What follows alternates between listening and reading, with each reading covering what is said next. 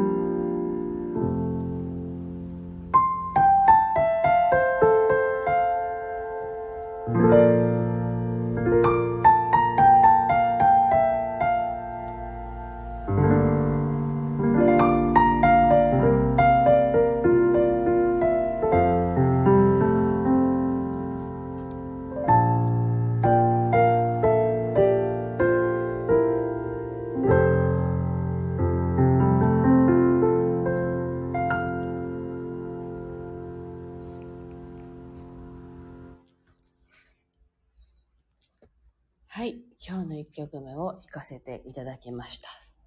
まだなんか風邪の名残があってですね、咳が出たり、鼻が詰まったりしておりますけれども、皆さんはお元気でしょうか？はい、わかめちゃんもおはようございます。えー、っと、今日はあるものを見直すっていうね、題名をつけたんですけど、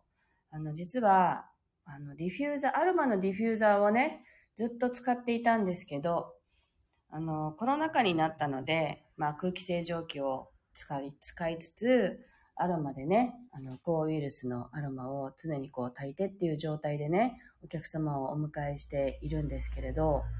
まあ、ディフューザーね、ずっとつけっぱなしというか、つけてたんで、毎日。だから、壊れちゃったんですよね。で、急になんか、なんか煙が出てないなと思って開けたらもう全然、あの、電気のブーって音はするんですけど、全く煙が出てこなくなってしまって、あ、てるしさんだ。おはようございます。はい、ありがとうございます。で、あの、ディフューザーが壊れちゃったなと思って、新しいのを買おうって思っていたんですけど、このディフューザーはもともと私じゃなくって、夫の会社で使ってたものを、なかなか使ってないものを見ていたので、あ、なんか私が使って、使ってやろうみたいなね 気持ちになって、夫の会社から私がこれ使うねって言って持ってきたものだったんですね。で、でも実はその前は何を使ってたかっていうと、あの、ろうそくにね、火を灯して、あの、ろうそくの上にね、こう、水を受ける、こう、お皿があって、下からこう、火を当ててね、その、受け皿に入った水にアロマを垂らすと、まあ、ゆっくりゆっくりその香りが広がるっていうものを、もともと使っていたんですよ。で、ディフューザーが、ね、ディフューザーを使い始めたので、そのアロマのね、あの、ろうそくを使うものは、しまってあったんですね。で、今回、ディフューザーが壊れたなと思って、で、先週来たお客様が、ディフューザーがないねって言ってくれた人がいたんですよ 気づいてねちゃんと気づいて今日ついてないねって言った方がいてああそうなんですよ壊れちゃったんですよ新しいの買おうと思ってるんですって言ったんだけれども今日あのサロンに出社してきてあそういえばこれがあるって思ってねあの出してみたわけなんですそしたらあ、ミネリンがうちのディフューザーもブーブー音が鳴ってますって書いてる。もうね、そろそろね、壊れるかも。ブーブー音は鳴ってましたよ、うちのもの。だけど、全然つついてなかったの、実際には。なので、あの、改めてね、このキャンドルっていうの、ろうそくに火を灯して、こう、受け皿に、こう、火を当てながらアロマを焚いてみるっていうのをやったんですけど、やっぱりあの、電気と違ってね、ディフューザーみたいな、あの、強さはないから、ゆっくりゆっくりなんですけど、もうゆっくりとね、アロマの香りが広がっていくのが、なんか、あ、これはこれでいいなって思っていて、で、さらに、あの、よく音のね、話をするときに、F 分の1揺らぎっていう、あのー、癒しのものがありますよって話をしたことがあると思うんですけど、あの、F 分の1揺らぎっていうのは、あの、自然のね、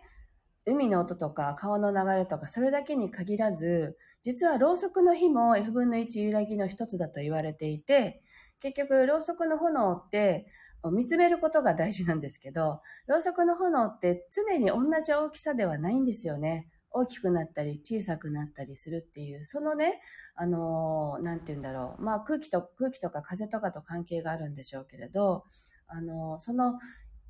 なんていうのかな、規則的なようで不規則なもの、それがやっぱり私たちの心を安らげるって言われているので、ろうそくの炎はやっぱりその一つで、結局、まあ、あの、何回もね、聞いたことあるかもしれないですけど、皆さん、あの、私たちのね、何と彼が関係があるのかって心臓の鼓動がね、常に一定ではない。その心臓の鼓動って、あの、定期的だと思ってるけど、実際そうじゃないんですよね。ハッとしたら早くなったり、急にその落ち着いていたらものすごくゆっくりになったりって。でも実際には本当に不規則、規則的なんだけども、その中に不規則性が混ざっているっていう、そういうものなので、結局は自然界のね、そういったこの揺らぎっていうものは、私たちも自然の一部であるので、あの、そこに体を合わせていると心が落ち着くっていう、そういう作用があると言われています。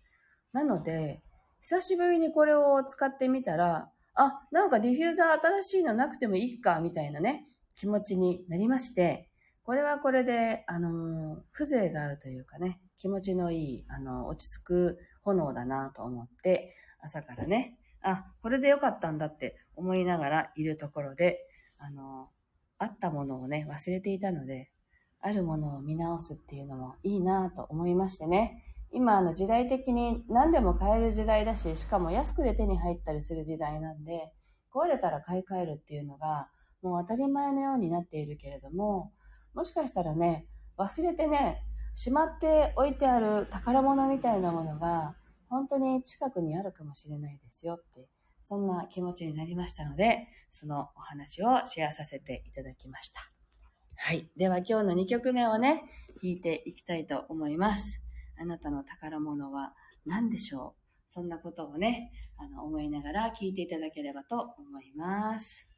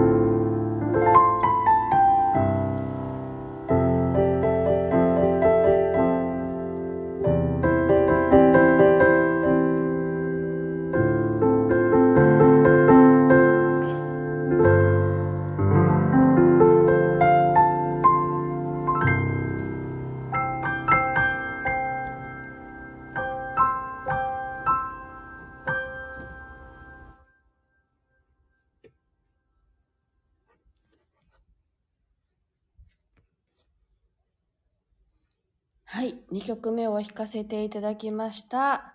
冬香さん、はじめまして、おはようございます。ありがとうございます。明夫さんが宝物って書いてくださってるんですけど、今あの、あなたの宝物は何ですかって思いながら弾いたんですけどね。なんか、皆さんの宝物、なんかね、うちに秘める思いみたいなものだと思うんですけど、なんかね、あのー思い出せそうで思い出せないっていう、なんかそういう感じだったんですね、音楽がね。で、なんかね、この宝物をね、結構長いこと忘れているみたいで、あのー、もうなんだよ、思い出してくれないじゃないかよ、みたいな、そんな感じがしました。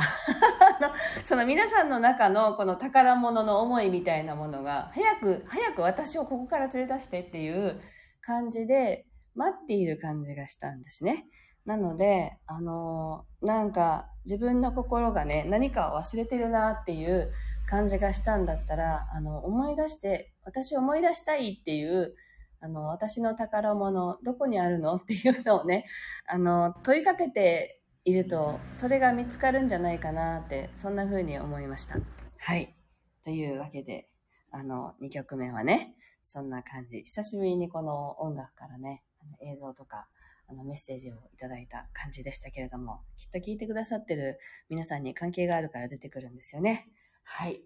という感じです。では、今日はここまでです。えー、っと、今日は暖かくなりそうなので、半袖を着てきたんですけど、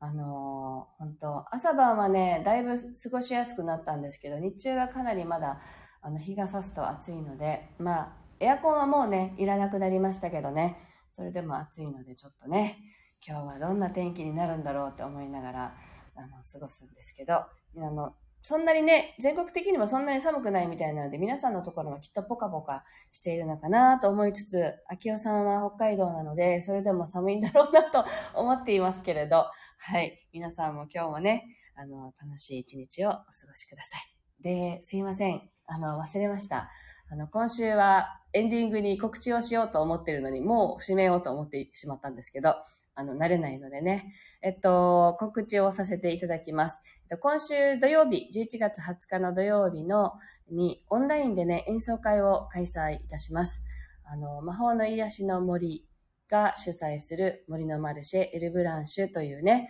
イベントがあります。オンライン上で。で、えっと、そこでね、音の処方箋を体験するっていうのも1対1でできますし、それ以外に午後12時から1時までの、えっと、1時間、あの、演奏会をやります。